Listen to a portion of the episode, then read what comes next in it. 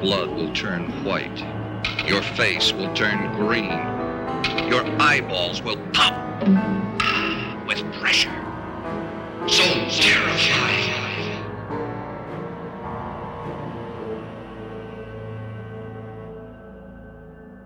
Das Muster.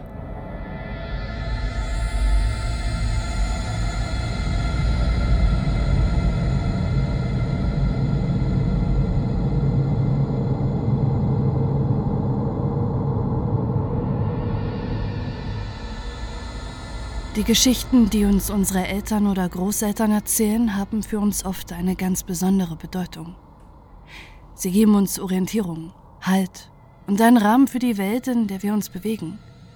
Vielleicht mehr noch als die Schulstunden, die wir erleben, die Filme, die wir sehen oder die Bücher, die wir lesen. Denn es sind Worte, die von Menschen ausgesprochen werden, die uns nah sind und die uns besser kennen als die meisten anderen. Vielleicht sogar uns selbst eingeschlossen.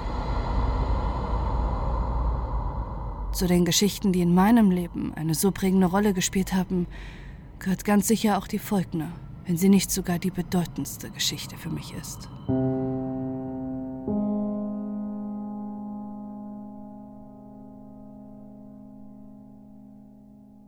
Es war einmal ein Bauernjunge namens Ronno. Der lebte in einem lang vergessenen Land mit dem Namen Andernland. Und obgleich er das harte, einfache Leben eines Gemeinen lebte, so war er doch nicht gewöhnlich. Er war schlau, wohlgestaltet, aufgeweckt und voller Kraft und Saft. Doch das war es nicht, was ihn von den anderen im Dorf unterschied. Es war nicht sein Charakter, nicht seine Schönheit, sein Geschick oder seine nicht geringe Stärke, die ihn zu Größerem bestimmte. Es war vor allem seine Geburt Jene glücklichen Sterne, die ihm bereits den Weg gewiesen hatten, lange bevor seine Füße auf ihm gegangen waren. Denn seine Mutter war die Königin jenes Landes gewesen, bevor sie einer ihrer Lords mit dem Namen Brostoi, ein grausamer, machthungriger Mann, gestürzt und gemeuchelt hatte. Dieser Mann hatte ein starkes Heer mit entschlossenen, gut gerüsteten Reitern und Söldnern aus fremden Ländern aufgestellt. Und so war es ihm ein leichtes gewesen, die Getreuen der Königin niederzuwerfen. Nachdem jener Lord den Thron bestiegen hatte, erließ er den Befehl, die Königsfamilie bis auf das letzte Kind auszumerzen. So ließ er die Kammern und Schlafstätten stürmen, die seine Schergen mit Blut und Geschrei füllten. Der Gemahl der Königin und viele gute Frauen und Männer verloren dabei ihr Leben und wurden von lachenden, atmenden Geschöpfen in dahinwesende, blind glotzende Kadaver verwandelt. Als er seine Soldaten aber erregt vom Blutrausch und mit gezückten Messern zum Bette des einzigen Sohnes der Königin schickte, fanden sie dieses leer vor. Denn einige überlebende Verbündete seiner Mutter hatten das Kind in Sicherheit gebracht und in die Obhut einer alleinstehenden Bäuerin mit dem Namen Runella gegeben. Runella war eine gütige, hart arbeitende Witwe, deren eigenes Kind schon vor langer Zeit gestorben war und sie nahm den Jungen gern bei sich auf. Im Gegenzug wurden sie und Ronno zwar mit dem Nötigsten versorgt, so dass sie nicht hungern und darben mussten, aber mit Reichtum wurden sie nicht überschüttet, auch wenn die verbliebenen Unterstützer der gemorchelten Königin zwar geringer an Zahl und Waffen, aber noch immer sehr wohlhabend waren. Nein, der Junge sollte einfach aufwachsen, nicht bettelarm, aber einfach jedoch nicht um seinen Charakter zu bilden oder ihm den Wert harter Arbeit zu lehren, sondern einfach um die Hescher Brostois zu täuschen. Denn die Unterstützer der königlichen Familie hegten nach wie vor die Hoffnung, die Linie Ronus eines Tages wieder auf den Thron zu setzen. Und sie woben Pläne, schmiedeten Bündnisse und erdachten Ränke, um bereit zu sein, wenn dieser Tag es gekommen wäre. Bis dahin war es an Runella, auf den entthronten Thronfolger Acht zu geben eine Aufgabe, der sie pflichtbewusst nachkam. Sie kleidete und ernährte ihn ordentlich, schenkte ihm Liebe und Strenge und lehrte ihn das, was sie über die Welt wusste. Vor allem aber achtete sie darauf, dass er das Haus und den Hof so selten wie nur möglich verließ. Denn außerhalb ihrer behaglichen vier Wände wäre er ein leichtes Opfer für Prostoistina, die der paranoide Usurpator nach vielen Jahren noch Beginn seiner Schreckensherrschaft nach dem Jungen suchen ließ, der seine Macht und sein geraubtes Recht auf den Thron bedrohte.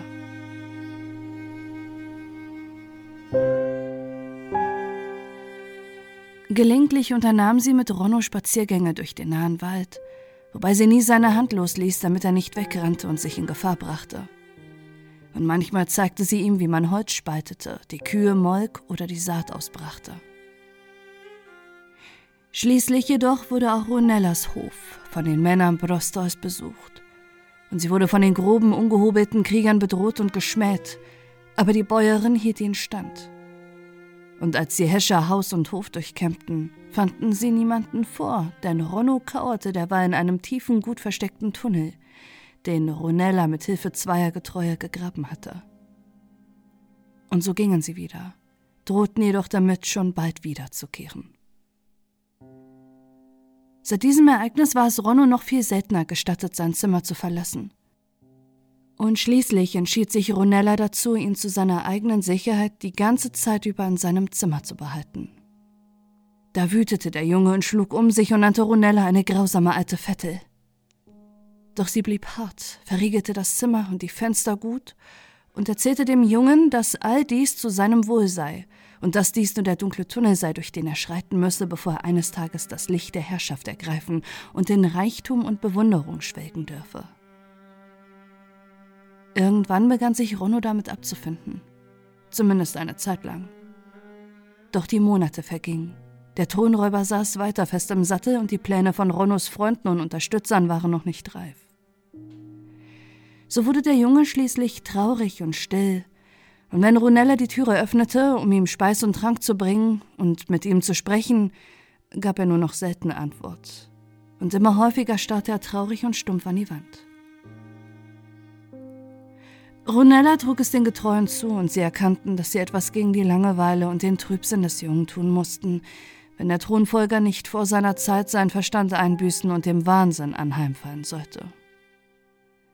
So ließen sie ihm Bücher bringen, um seinen Geist zu schärfen und ihm ein wenig harmlose Flucht zu ermöglichen. Denn als Junge von Adel war er des Lesens mächtig. Und sie gaben ihm das Schwert seiner Mutter, auf das er üben könnte, es zu schwingen. Und der Junge, obgleich ihn noch immer die Sehnsucht nach der weiten Welt umklammert hielt, freute sich, und eine Zeit lang war er zufrieden.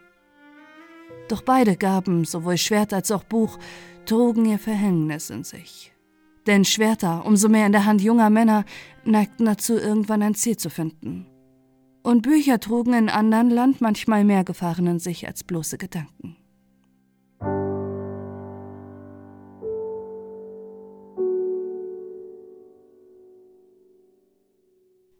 Zunächst aber war die Wirkung der Geschenke heilsam. Ronnos Trübsal verflüchtigte sich, er blühte regelrecht auf, und die Übung mit dem Schwert gaben seinem Körper neue Beweglichkeit und Stärke. Und auch die Geschichten von Heldenmut und Glorie, die er las, verleiteten ihn nicht zu Dummheiten. Vielmehr entfachten sie in ihm die Vorfreude auf seine Herrscherwürde, gaben ihm Disziplin und Geduld und inspirierten ihn dazu, sich all die Pläne und Gesetze auszumalen, die er eines Tages würde erlassen können. Gleichzeitig begann die harte Arbeit der Verbündeten seiner Mutter Früchte zu tragen. Mehr und mehr Könige und Fürsten konnten für den Krieg gegen den anmaßenden Thronräuber gewonnen werden, und die Wut des Volkes auf den grausamen, ruchlosen Herrscher begann zu wachsen. Kurzum, die Schlinge um Brostoy zog sich zu. Alles, was fehlte, war ein Anführer, ein Symbol, ein Feuer, das dieses Pulverfass würde entzünden können. Und dieses Feuer war bereit, saß in seinem kleinen hölzernen Zimmer und brannte für seine große Zukunft. Alles war bereit für Ronnos Aufstieg. Doch eine böse Fügung wollte es, dass gerade zu jener Zeit ein anderes Feuer seine Leidenschaft für Mannestaten, Herrschaft und Gerechtigkeit übermannte. Das Feuer in seinen Lenden. Denn eben zu jenen Tagen begann der Junge in ihm zu sterben und der Mann erwachte. Und wo seine traumumwirkten Augen bislang die Konturen eines prachtvollen Throns in den dichten Nebeln der Zukunft zu entdecken gehofft hatten, so suchten sie dort nun nach einem Gegenüber, dem sie Leib und Herz schenken konnten. Und sie fanden es.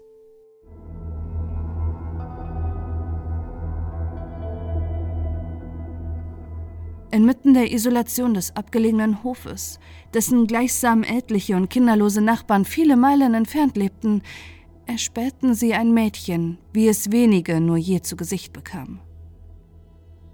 Es war eine jener Nächte, in denen Ronno im Kerzenscheine Geschichten großer Helden verfolgte als er eine Botschaft auf den Seiten erblickte. Bist du einsam, Prinz Ronno? stand dort geschrieben auf einer Seite, die er schon tausendfach gelesen hatte und deren ursprünglicher Inhalt jetzt wie weggefegt war.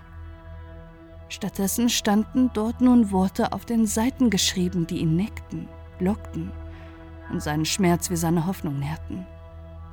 Er war so überrumpelt von derlei Ereignissen, dass er kurz sogar erwog, seine Ziehmutter Ronella hinzuzuziehen und sie zu fragen, ob sie dies ebenfalls lesen könne. Und so manches wäre anders gekommen, wenn er es getan hätte. Doch er entschied sich dagegen, denn er fand es aufregend, etwas zu haben, was nur ihm gehörte und von dem niemand sonst wusste. Und so nahm er eine Feder, die man ihm gegeben hatte und mit deren Hilfe er schon viele Gesetze für seine künftigen Untertanen verfasst hatte allesamt gerecht und wohl durchdacht, wie zumindest er dachte. Mit dieser Feder nun schrieb er eine Antwort unter die mysteriösen Zeilen. Ja, das bin ich, gab er zu. Aber wer bist du und wie kann es sein, dass du das hier schreibst, wenn ich dich nicht einmal sehe?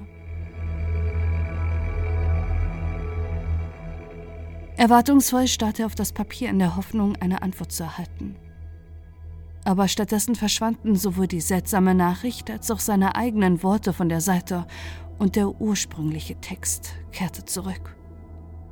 Frustriert und enttäuscht warf Ronno das Buch in die Ecke und haderte einmal mehr mit seinem Schicksal. Dann jedoch glaubte er eine silberne Reflexion am Fenster zu entdecken. Einbildung oder nicht, weckte dies nach diesem ungewöhnlichen Ereignis und in einer Umgebung, in der schon seit vielen Jahren so wenig passierte, sofort sein Interesse. Ronno, der glaubte sogar eine ferne gesummte Melodie zu hören. Sofort schlug sein Herz schneller. Natürlich hoffte er, dass er etwas mit der Botschaft zu tun hatte, aber er hatte auch ziemlich große Angst, denn genauso gut konnte ihn am Fenster etwas ganz und gar nicht Wohlgesonnenes erwarten. Also hob er zunächst sein Schwert auf, bevor das Wagnis einging, auf das Fenster zuzuschreiten, denn Ronella hatte ihm eingeschärft, stets vor den Häschern Brostois auf der Hut zu sein. Seit langem gefangen in einem Leben, dessen Ereignisreichtum sich allein zwischen Buchdeckeln abspielte, erwartete er nicht wirklich etwas zu sehen. Außer womöglich ein Raubtier, welches sich im Mondlicht an den Hof angeschlichen hatte, um sich an ihren Hühnern, Kühen und Schafen zu laben. Was er jedoch stattdessen erblickte, als er auf den kleinen nahen Hügel am Waldesrand sah, war weder ein Fuchs noch ein gedungener Mörder, sondern das schönste und dazu noch einzige Mädchen, welches er je erblickt hatte. Ihr Haar war silbern wie das Mondlicht und gläsern wie ein klarer See. Und das Kleid, welches sie trug, war gewoben aus golddurchwirktem Licht. Renaud hielt es für einen Traum. Doch sein Leib, der auf diesen Anblick reagierte wie eine Motte auf das Licht, bewies ihm, dass er sich nicht einbildete. Und die Unbekannte, der sein Verlangen nicht entging, blieb keine ferne Erscheinung, sondern näherte sich seinem Fenster auf zarten Füßen, deren Tritt kaum das Gras eindrückte, über das sie wandelte. So sah er in ihr Gesicht, betastete es mit seinen Händen, nur getrennt durch ein wenig Glas. Und als er in ihre uralten Augen blickte, ward er verloren. Vergessen waren seine Träume von Herrschaft. Vergessen war seine Ziehmutter. Vergessen war seine Mutter und all die Bücher, die er gelesen Zu dieser Zeit aber hielt Ronella, die von der Vertrauenswürdigkeit Ronnos überzeugt gewesen war, sein Fenster nicht länger verriegelt. Und so war es ihm ein leichtes, es gänzlich zu öffnen und die kribbelnde, weiche Hand von Ilja zu ergreifen, denn so lautet der Name jenes Mädchens, die einem Menschen nah und doch keiner war. Willst du frei sein, Ronno? fragte Ilja.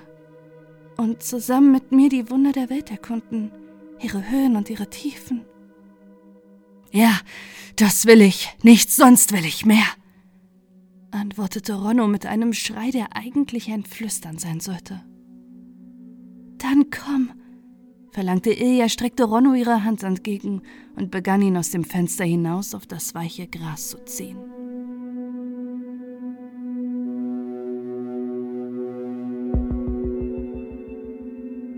Doch Ronnos Schrei hatte Ronella aus ihrem stets leichten Schlaf geweckt. Und so stürmte sie in jenem Augenblick ins Zimmer, ergriff Ronnos Beine und hielt ihn zurück. So begann ein kurzes, aber erbittertes Tauziehen um den Leib des jungen Prinzen. Ein Tauziehen, welches Ronella gewann. Denn auch wenn Ilja ein altes und starkes Wesen war, so gab es doch keine größere Kraft als die einer Mutter, ob leiblich oder nicht, die sich um ihren Sohn sorgte. Dieser fürwahr dankte es ihr schlecht, denn als sie ihn sicher gefasst, die Geisterfrau vertrieben und sie geheißen hatte, niemals wiederzukehren, tobte der Prinz und weinte und seiner fliehenden Ilja verzweifelt hinterher. Runella aber nannte er eine alte, hässliche, verbitterte Frau, die nichts von der Liebe wusste. Runella erduldete all dies in ihrer Weisheit. Und als der Junge langsam zur Besinnung kam, sprach sie zu ihm mit ernsten, getragenen Worten Hör zu, mein Bursche, den ich liebe, an eines Sohnes statt, doch nicht minder. Die Pläne der Freunde deiner Mutter, Gott hab sie selig, sind nun reif. In dieser Stunde sammeln sie ein Heer, um den Usurpator aus seiner Burg zu jagen, und schon in wenigen Tagen wird eine mächtige Kriegsflotte in den Hafen einlaufen. Sei gewiss, noch bevor eine Woche vergeht, wirst du herrschen. Und dann kannst du dir die schönste und gebildetste, die freundlichste und eleganteste unter den Frauen des Reiches wählen. Kein Herz wird dir widerstehen können, noch wollen. Du brauchst keinen Geistern nachzustellen, keinen Wortgespenstern und Windhexen, die doch nichts weiter wollen als deines Leibes frische Kraft. Dies ward gesprochen und dergleichen mehr. Viele Worte der Weisheit eines großen Herzens und der Einsicht eines langen Lebens doch wenn Ronnos Herz taub war für jede Weisheit, pflichtete sein Mund ihr bei, war doch besät von einer Schleue, die dem Reichen zum Wohle gereicht hätte, auch wenn er sie nun zum Schlechten gebrauchte.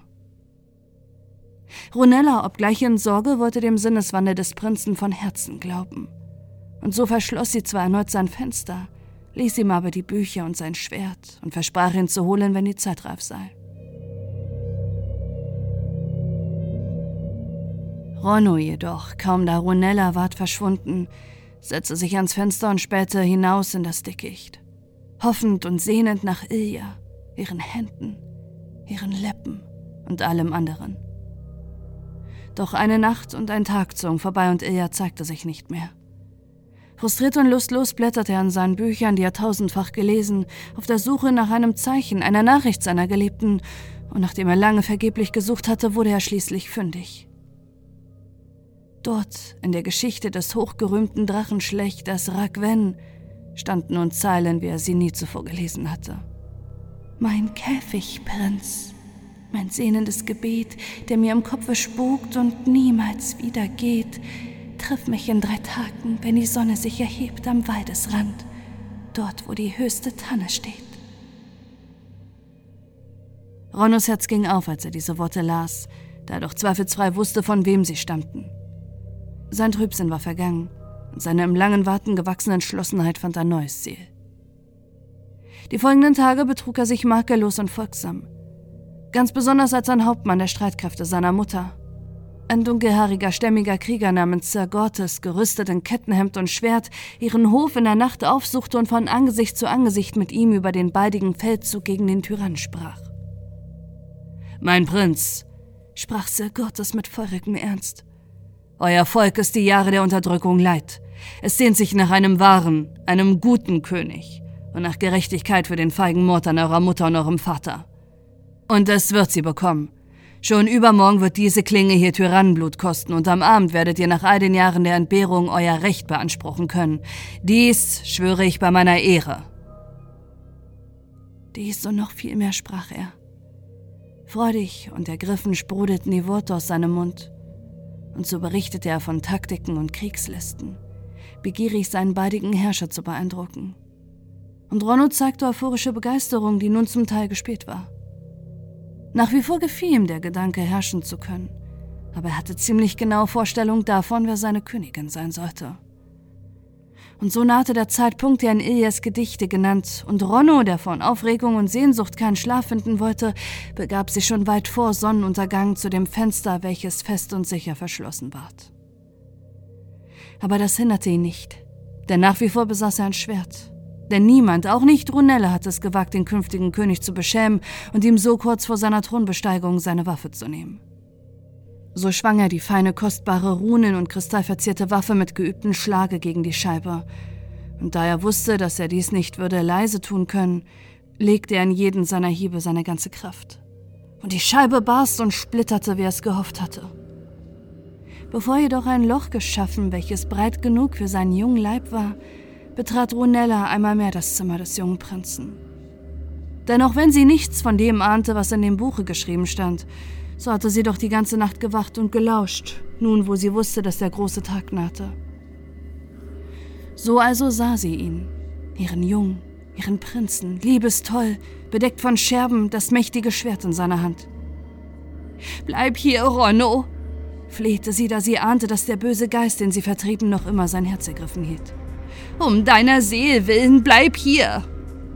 Nein, erwiderte der Knabe hart wie Stahl und erbarmungslos wie ein alter Recke und ließ ein weiteres Mal Glas splittern, sodass ihm der Durchgang nun offen stand.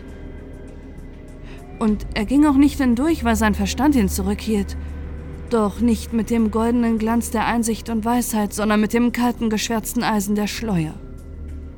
Ronno wusste, ahnte, sah, dass seine Ziehmutter um Hilfe rufen würde.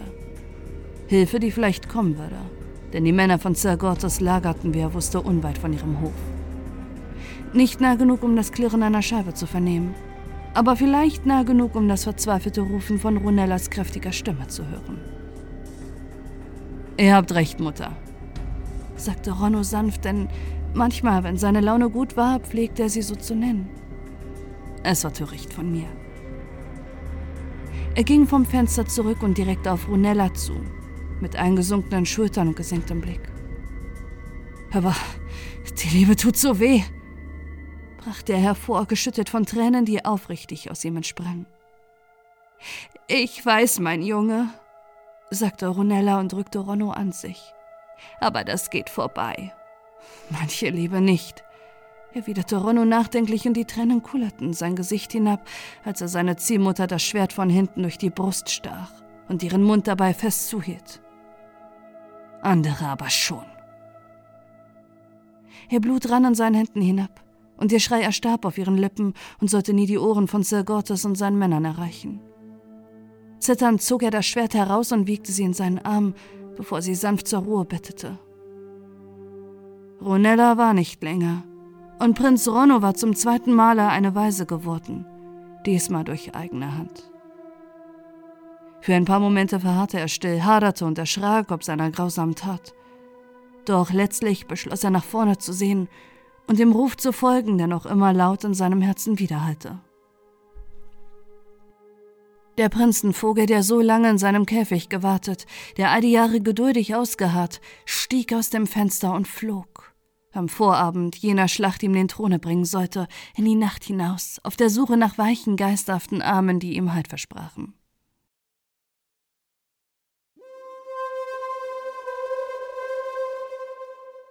Man mag nun annehmen, dass er Ilja nicht antraf, dass er durch die Wälder irrte, verwirrt, verzweifelt und verloren auf der Suche nach einem Irrlicht, einem Schatten, der ihn genarrt. Aber er traf sie fand sie am höchsten Baum, als die Sonne sich in verschmähter Röte am Horizont zeigte. Sie schenkte ihm, was sie ihm versprochen, und schenkte ihm jeden köstlichen Augenblick, den er sich erträumt. Und sie lachten und scherzten und tollten herum unter den Zweigen, beschienen vom Licht der Sonne, das so schön kribbelte auf des Knaben blasser Haut. Als sie jedoch zur Ruhe kam, da niederliegend im Gras, und er seinen Kopf auf ihre Brust bettete, erhob sich ein Wind. Ein mächtiger, sturmhafter Wind, der die Bäume, das Gras und die Tiere um sie herum unberührt ließ, Ilja und Ronno jedoch davontrug, verwandelt zu feinem silbernen Staub. Staub, der sich emporschwang, weit über die Bäume und Häuser bis hinauf in die Wolken, wo er tauchte wie ein Delfin in des Ozeanweiten. Ihre Reise aber endete in keinem gesegneten Märchenlande und in keinem romantischen Liebesneste, sondern direkt in den Kerkern von Lord Brostoy, wo Ilja ihren Geliebten fallen ließ wie ein abgestreiftes Kleidungsstück, bevor sie sich vor dem Thron des Usurpators in ihre fleischliche Form zurückverwandelte. Lord Brostoy nämlich war es, der Ilja beschworen, nachdem er seinen Häschern und gedungenen Kopfgeldjägern nach all den Jahren nicht gelungen war, den Prinzen zu finden. Denn Ilja war eine Lerenga, ein Büchergeist. Und ihresgleichen ward in jenen Tagen nur noch selten gesehen, und ohne die Hilfe seiner kundigen Hexenmeister hätte Brostoy wohl nie einen von ihnen finden können. So aber fand er sie und gab ihr den Auftrag, das zu tun, was seine Männer nicht vermocht hatten, Ronno zu finden und ihn zu ihm zu bringen. Und Ilja, scheinbar gezwungen durch den Spruch der Hexer und besänftigt durch die reichen Opfer, die ihr gegeben wurden, tat, was ihr geheißen und reiste von Buch zu Buch im gesamten Reich umher, um Ronno zu finden. Ihr müsst wissen, Lerenga sind keine Spione. Sie können weder hören noch sehen, was um die Bücher, in denen sie stecken, geschieht. Sie können nicht in den Lesenden lesen, aber sie merken, wenn sie gelesen werden und dann können sie Botschaften senden und die Antworten darauf empfangen. So hatte Ilja ihren Köder ausgeworfen, und der Fisch, den sie Brostoi nun brachte, schmeckte ihm gut. Denn als er auf der Folterbank Filetstück um Filetstück aus ihm herausschneiden ließ, sprudelte nicht nur Blut, sondern auch die Kriegspläne von Sir Gottes und den Seinen aus Ronnos bibbernem Munde. Erst als er das letzte Geheimnis offenbart hatte, erlaubte er Ilja, die Seele des Jungen zu trinken, die sie als Preis für ihre Dienste gefordert hatte. Dann ließ er den Prinzen köpfen und vierteilen und dessen Überreste auf die Mauern seiner Burg aufspießen. Dort erblickten sie die Männer von Sir Gottes Herr im Morgengrauen, noch bevor es aus dem Hinterhalt von einer Übermacht mit Pfeilen, Katapulten und Hexenwerk niedergemacht wurden.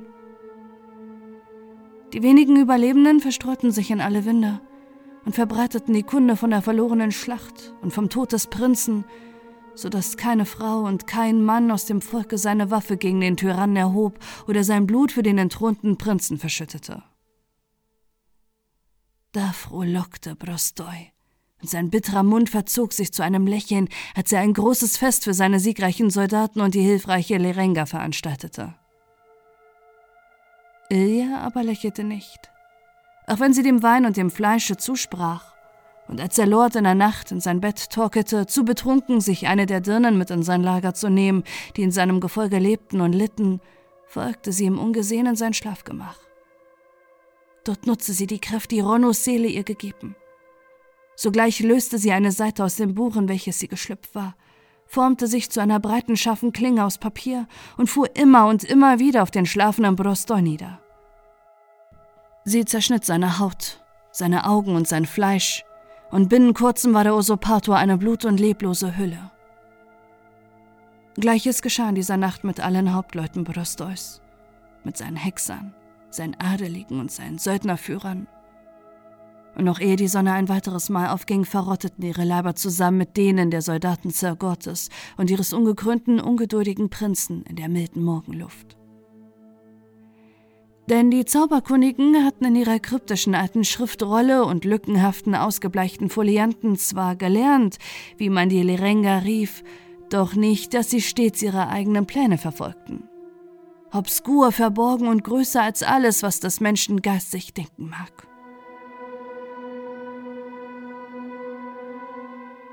Das Schicksal andern Lands jedoch lag nun im Dunkeln. Dort, wo der Schoß der Welt seit Anbeginn der Zeit Bestien und Götter gebiert.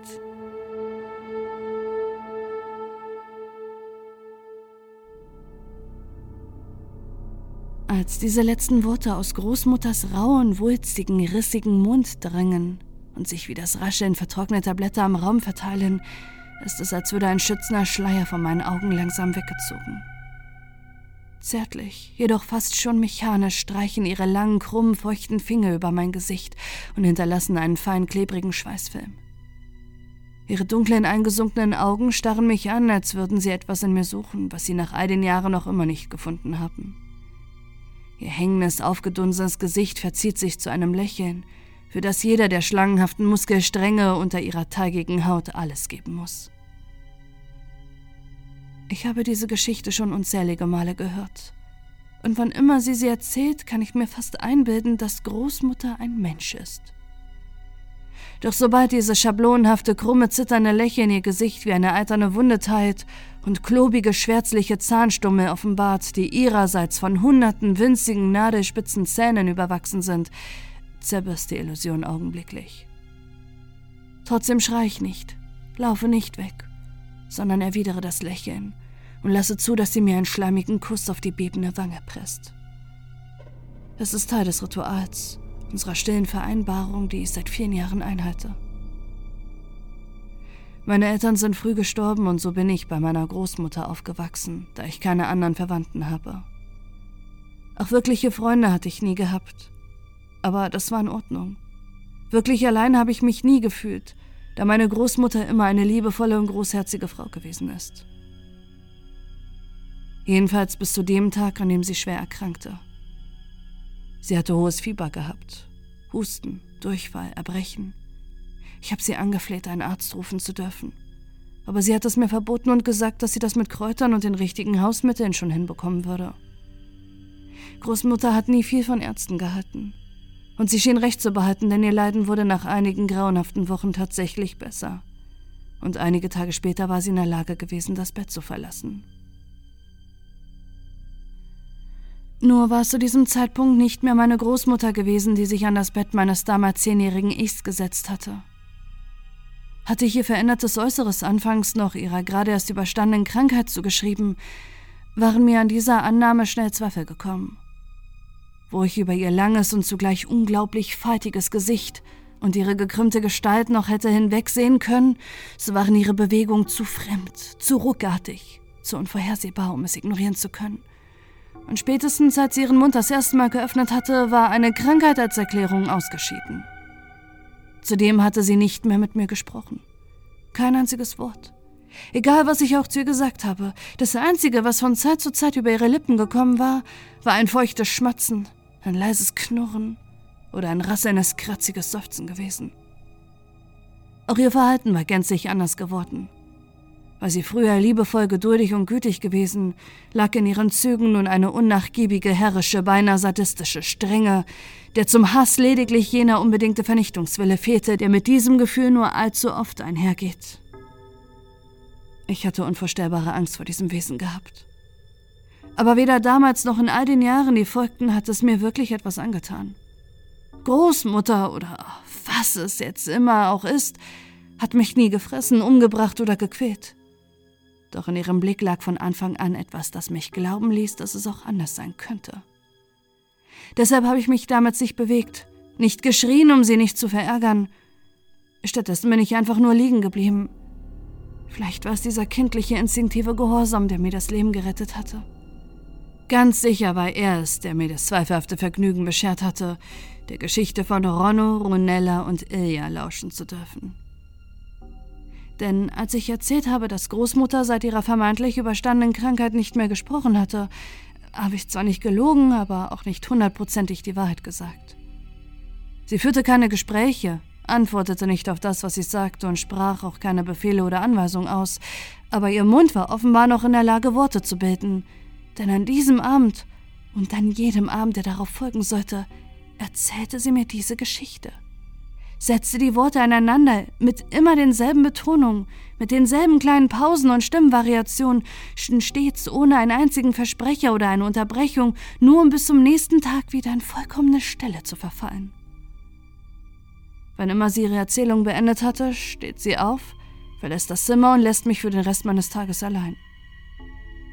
Mit Ausnahme von zwei kurzen Besuchen zur Mittagszeit und am späteren Nachmittag, wo sie mir etwas zu essen und zu trinken entstellt. Immer handelt es sich um Milch und um zwei Sandwiches mit Gurke, Tomate, Mayonnaise und irgendeinem Fleisch, von dem ich annehme, eher hoffe, dass es sich um Puter handelt. Ob es sich so verhält, weiß ich jedoch nicht. Genauso wenig wie ich weiß, woher Großmutter die Lebensmittel nimmt, dass sie kein Geld hat und ich noch nie beobachtet habe, wie sie das Haus verlässt. Ich frage jedoch nicht, ach, einmal weil ich nicht glaube, dass ich eine Antwort bekommen werde, aber vor allem aus Angst, dass ich doch noch eine bekomme.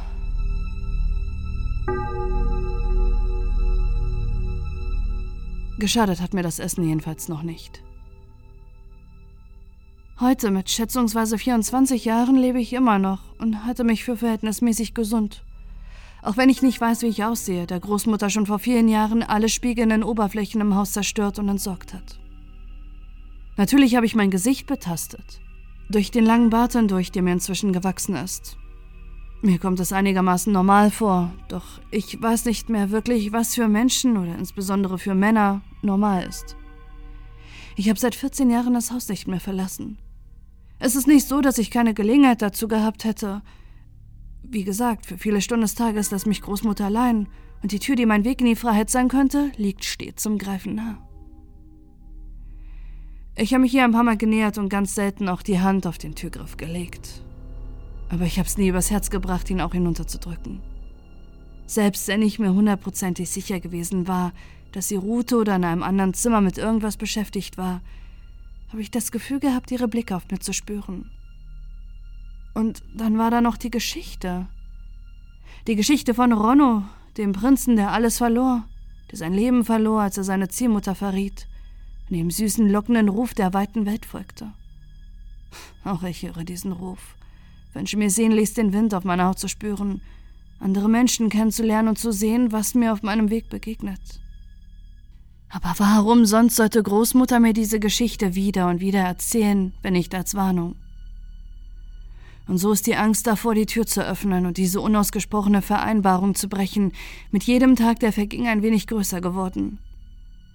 Ja, inzwischen hätte es sich verbotener und sündiger angefühlt als jene Dinge, die ich seit einigen Jahren einen natürlichen Trieb folgend und an meiner Decke anstellte. Dinge, bei denen sich immer wieder Großmutters Gesicht in meine Fantasien schlich ob ich es nun wollte oder nicht, da ich mich schlicht an keine andere Frau erinnern konnte, nach denen ich mich deshalb immer unglaublich schmutzig und elend fühlte. Trotzdem konnte ich mich nicht gegen den Drang wehren, von dem ich annahm, dass er unter anderen Umständen durchaus hätte angenehm sein können, wie sicher auch bei Ronno und Ilja vor ihrem Verrat. Aber das werde ich wohl nie herausfinden. Die Tür ist und bleibt ein Tabu. Und selbst wenn ich es brechen würde, wüsste ich nicht, ob ich die Chance hätte, jemanden zu finden, der mich mag als isolierter Sonderling von zweifelhafter Attraktivität. Wie gesagt, da ich schon lange keinen anderen Menschen außer Großmutter mehr gesehen habe, wobei auch sie kein Mensch mehr ist, weiß ich kaum, wie ein junger Mann in meinem Alter normalerweise aussieht. Die Erinnerungen aus meiner Kindheit sind mit den Jahren immer blasser geworden. Da wir keinen funktionierenden Fernseher besitzen, kein Computer, kein Smartphone, nicht einmal Zeitschriften habe ich auch sonst keine Möglichkeit zu überprüfen, ob meine Kinnlinie, meine Augengröße, meine Wangenknochen oder meine Mundöffnung einer wie auch immer gearteten Norm entsprechen. Alles, was ich habe, sind Bücher. Hunderte von Büchern.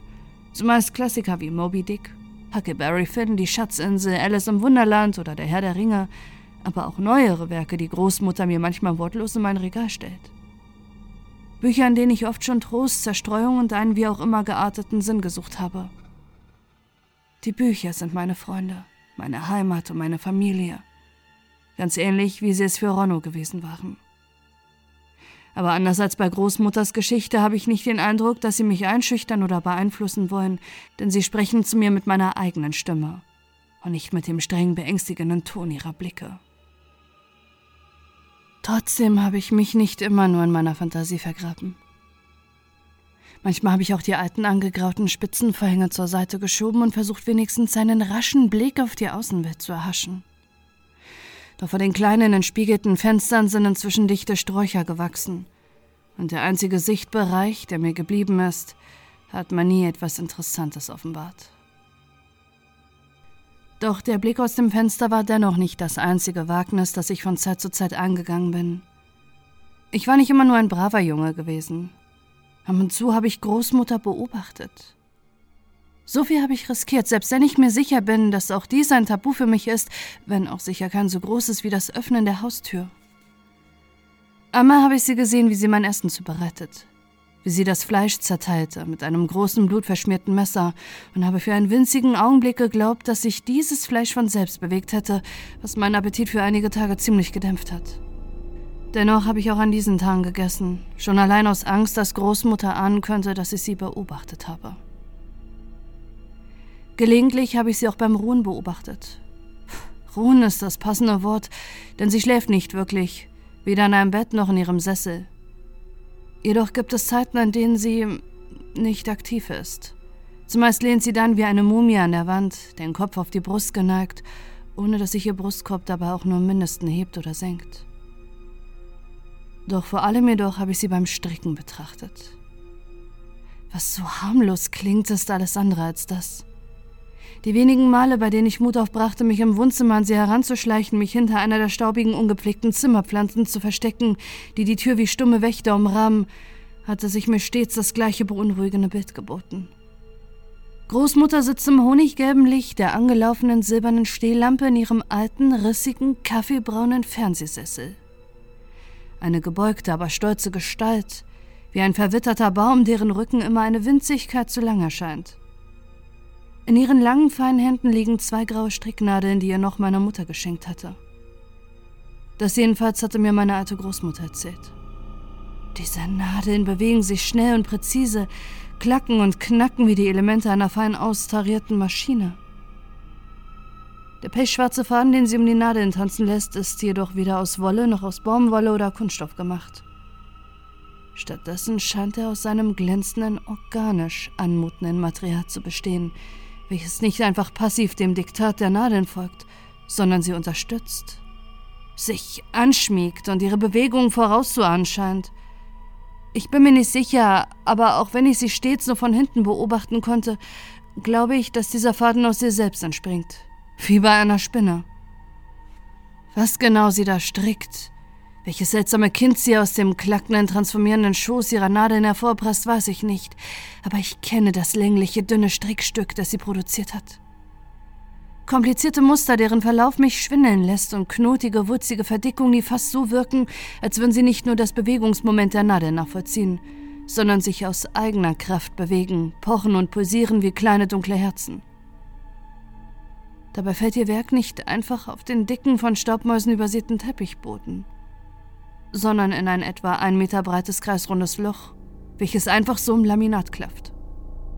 Dort senkt sich ihr Strickstück hinab, tropft hinunter wie schwarzes Wasser und wächst nun schon seit vielen Jahren. Was immer sie dort strickt, muss inzwischen Millionen von Kilometern lang sein. Ich frage mich schon lange, wie tief dieses Loch ist, was sich dort unten befindet und natürlich ganz besonders, wozu Großmutterstrickerei dient. Diese Fragen treiben mich umso stärker um, da sie in den letzten Wochen noch schneller, noch fieberhafter strickt als je zuvor so fieberhaft, dass ihre alte Haut manchmal von muffigen, öligen Schweiß bedeckt ist.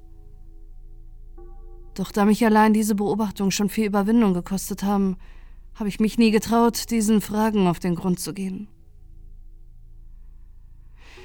Inzwischen hat Großmutter wieder mein Bett verlassen und sich einmal mehr ins Wohnzimmer zurückgezogen, wahrscheinlich um weiter an ihrem unbekannten Werk zu arbeiten.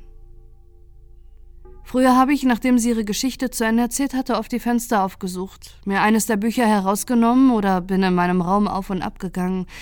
Aber in letzter Zeit bin ich oft so müde und ausgelaugt und manchmal befällt mich ein beunruhigender Schwindel. Oder meine Sicht ist für einige Zeit undeutlich und verschwommen, bevor schließlich meine gewohnte Sehkraft zurückkehrt. Deshalb schlafe ich inzwischen häufiger und länger und beschließe es auch an diesem Abend so zu halten.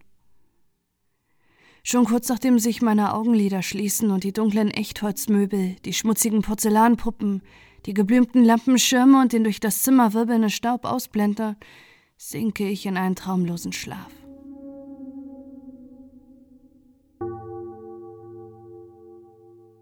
Als ich erwache, hat das Klicken und Klacken ihrer Nadeln geendet und eine vollkommene Stille liegt über unserem Haus. Der Schlaf hat mir dabei nur wenig Erholung gebracht, aber doch genug, um dieses Phänomen auf den Grund gehen zu können. Seit Großmutters Veränderung, aber auch schon davor war es in unserem Haus praktisch nie still gewesen. Immer hat es das Geräusch der Nadeln, das Pochen des Messers auf der Arbeitsplatte, das Geräusch von schlurfenden Schritten oder zumindest das rasselnde Atmen und Schnarchen der alten Frau gegeben. Nun war all dies fort. Und alles, was ich hörte, war das unendliche fernwirkende Knarren und Rascheln der Sträucher, die unser Haus in ihre grüne Umarmung genommen haben. Ich stehe mühsam auf, wobei auch meine eigenen Glieder knarzen wie altes Holz, und stolpere vorsichtig und unsicher auf das Wohnzimmer zu, in dem Großmutter seit 14 Jahren ihr uneingeschränktes Regiment hält. Wie so oft verstecke ich mich hinter den Pflanzen und wage zunächst nur einen verstohlenen Blick, da ich mir fast sicher bin, dass dies hier ein Test ist. Ein Test, um meine Loyalität zu den ungeschriebenen Gesetzen zu prüfen – an die ich mich so lange zumindest einigermaßen gehalten habe.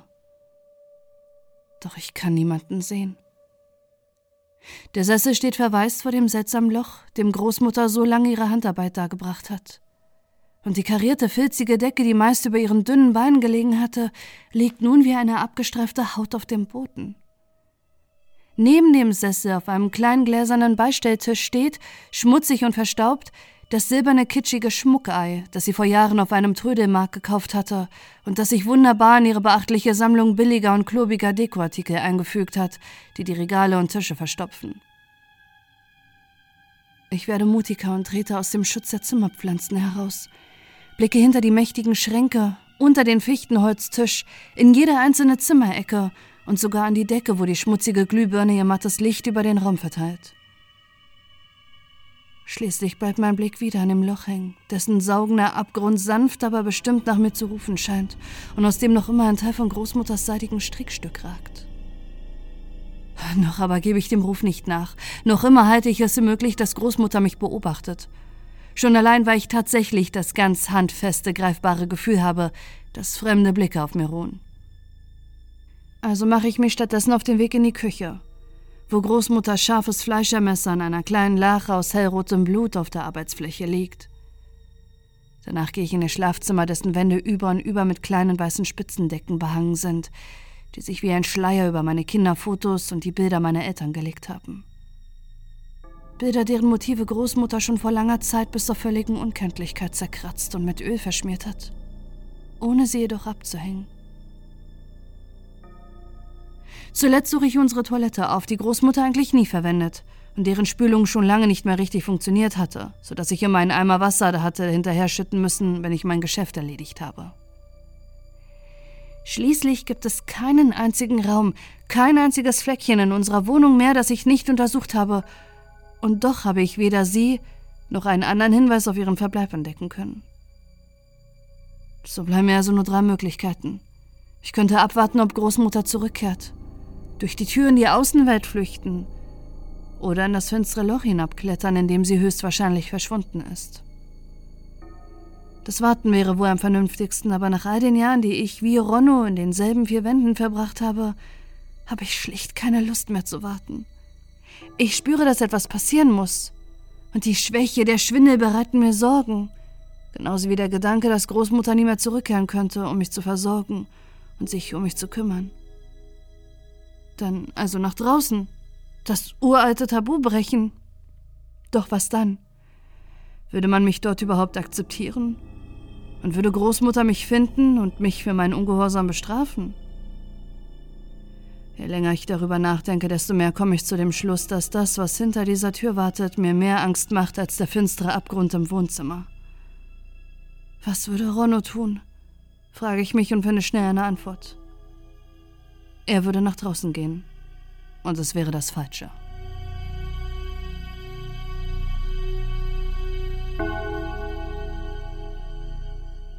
Vielleicht war es das, was Großmutter mir mit dieser Geschichte sagen wollte. Vielleicht ist mir dieses Loch nicht verboten, sondern ist ganz im Gegenteil meine Bestimmung. Eine Bestimmung, der ich folgen muss, wenn ich nicht verhungern und vereinsamen will. Schwer atmend und nervös gehe ich zurück ins Wohnzimmer. Ich knie mich hin und streiche über das seidige schwarze Gespinst.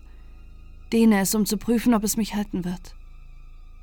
Dabei stelle ich fest, dass es zwar weich, aber stabil und dehnbar ist. Ziehe ein Stück davon heraus und befestige es erst an meiner Hüfte und dann mit mehreren Knoten am Griff der Wohnzimmertür. Der Gedanke, dass das, was ich um meinen Körper trage, einst ein Teil von Großmutter war, bereitet mir Unwohlsein. Zudem weiß ich nicht, ob die Tür mein Gewicht halten wird. Aber versuchen muss ich es. Sobald ich mein Werk vollendet habe, beginne ich den Abstieg und sterbe einen kleinen Tod, als ich meine Hände vom Rand des Loches löse und plötzlich mein ganzes Gewicht an dem Gespinst hängt. Doch meine improvisierte Sicherung hält. Und während ich das Strickstück anfangs noch wie ein Seil benutzen muss, indem ich mich mit Füßen und Händen festklammere, verbreitert und verzweigt es sich schließlich so weit, dass ich es zunächst wie eine Strickleiter und letztlich wie ein Klettergerüst benutzen kann. Anfangs erfühle ich all das nur, da die Dunkelheit fast absolut ist. Dann jedoch stelle ich fest, wie diese Dunkelheit vor meinen Augen zurückweicht. Doch nicht, weil ich in diesen unauslotbaren Tiefen irgendein Licht erstrahlt. Es ist vielmehr so, als könnte ich die Dunkelheit mit einem Mal allein mit meinen Augen durchdringen, wie Nebelscheinwerfer bei dichtem Nebel. Ich sehe dabei jedoch nicht so, wie ich an der Oberfläche gesehen habe, sondern im kontrastreichen, aber entsättigten Schwarz-Weiß. Die Kletterpartie dauert länger als erwartet. Doch während mir das Hinabhangeln an den über rauen Felsen gespannten Schnüren anfangs noch Schwierigkeiten bereitet, fällt es mir mit jeder Sekunde, die verstreicht, leichter. Der Schwindel und die Benommenheit sind verflogen.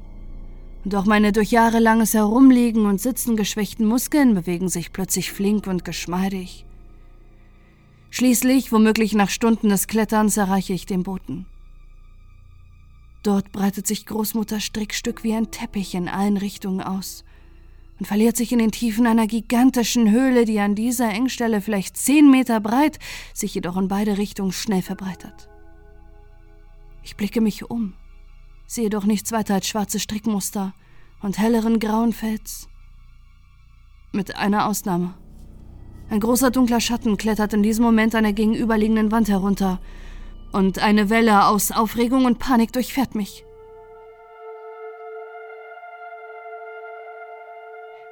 Großmutter? frage ich ängstlich, nicht weil ich wirklich glaube, dass sie es sein könnte, sondern weil ich seit langem kein anderes Wesen mehr gesehen habe. Doch das Gesicht der Frau, die sich zu mir umdreht, ist nicht faltig, nicht runzlig und verlebt, sondern jung, glatt, kraftvoll und eingerahmt von einem weichen Kranz aus schwarzen Haaren, die aus ihrem ein wenig zu groß wirkenden Kopf sprießen. In ihren Augen aber sehe ich Angst, Abscheu womöglich, während sie hastig ein paar Schritte zur Seite geht. Äh, du, du brauchst keine Angst zu haben, sage ich, der vor Angst selbst kurz davor ist zu zerschmelzen. Ich will dir nichts tun. Wie heißt du? Nina, antwortet sie mit einer tiefen, doch unverkennbar weiblichen Stimme, in der nur ein wenig Unsicherheit mitschwingt. Und ich habe keine Angst, nicht vor dir. Warum weichst du dann zurück? Ist es, weil ich hässlich bin? Bringe ich den Mut auf, eine meiner größten Sorgen auszusprechen. Gleichzeitig bin ich vollkommen fasziniert von diesem seltenen Anblick einer Person, die nicht Großmutter ist. Es ist fast so, als würde ich eine Märchenfigur treffen. Nein, sagt Nina in einem Tonfall, der fast ein Ja daraus macht und etwas in mir zerbirst. Dennoch geht sie wieder einen Schritt auf mich zu. Wie heißt du? fragt die junge, großgewachsene Frau mit dieser makellosen weißen Haut. Ich muss kurz über diese Frage nachdenken. Äh, Stefan. Sage ich schließlich jenen Namen, mit dem mich so lange niemand mehr angesprochen hat, den ich jedoch gehütet habe wie einen geborgenen Schatz aus dem Wrack meiner Kindheit. Und was machst du hier, Stefan? fragt Nina noch immer etwas reserviert, aber mit einem freundlichen, offenen Lächeln. Ich suche nach meiner Großmutter. Das ist ein seltsamer Zufall, antwortet Nina und kommt mir so nah, dass uns nur noch etwa ein halber Meter trennt. Abscheu und Freundlichkeit kämpfen in ihrem Gesicht einen erbitterten Kampf, den die Freundlichkeit knapp gewinnt. Ich suche meine auch. Oder oder das, was aus ihr geworden ist. Äh, hat sie auch diese äh, Szene? Stottere ich, noch immer überwältigt von der Erfahrung, einen anderen Menschen zu treffen, der noch dazu weiblich ist und womöglich fast dieselben Dinge erlebt hat wie ich. Ja, die hat sie, antwortet Nina amüsiert, auch wenn ein flüchtiger Schatten des Grauens über ihr Gesicht huscht. Und sie streckt wie eine Wahnsinnige und ist unglaublich wortkarg und erzählt ihr jeden Tag die Geschichte von Ronno. Vervollständige ich den Satz irgendwie erleichtert, dass ich nicht der Einzige bin, dessen Leben von diesem Märchen geprägt ist. Doch Nina schaut zwar verblüfft, schüttet dann aber den Kopf. Nein, nicht ganz. Ronno, der verborgene Prinz, kommt zwar auch darin vor, aber eigentlich ist es die Geschichte von Ilja, der Befreierin, die ich unzählige Male gehört habe. Bemerkenswert. Scheint so, als hätten unsere falschen Großmütter etwas andere Schwerpunkte gesetzt. Scheint so, kommentiert Nina, während sie grübelnd durch mich hindurchsieht. Was tun wir jetzt? Wie meinst du das? Nun, äh, wir müssen unsere Großmütter nicht suchen. Immerhin sind sie Monstren, die irgendwie unsere eigentlichen Großmütter ersetzt haben. Eigentlich schulden wir ihnen gar nichts. Nach all den Jahren, in denen ich mich in Gehorsam geübt habe, schockieren mich diese Worte selbst. Aber allein die Anwesenheit Ninas, die Gegenwart eines Gegenübers, beflügelt mich und reißt mich aus dem Tunnelblick, mit dem ich fast mein gesamtes Leben betrachtet habe. Doch Nina scheint weniger begeistert von meiner Äußerung. Sie haben uns doch beschützt und ernährt. All die Jahre. So wie es Iljas Mutter getan hat, als die Tintenteufel nach ihr greifen wollten. Wir schulden ihnen eine Menge. Du liebst sie? Das vielleicht nicht. Dafür hat sie mir zu viel Angst gemacht, aber ich respektiere sie und bin ihr dankbar. Und deshalb will ich wissen, was mit ihr geschehen ist und natürlich auch, woran sie all die Jahre so manisch gearbeitet hat. Hast du nie darüber nachgedacht zu fliehen? Nach draußen in die Freiheit? Gelegentlich. Hast du es denn getan? Gelegentlich. Und dennoch bist du mit mir hier unten. Warum? Oh, Feigheit und ein wenig Neugier. Entweder das oder es war Schicksal, sagt Nina lächeln und macht dabei eine ausgreifende, mystisch anmutende Geste.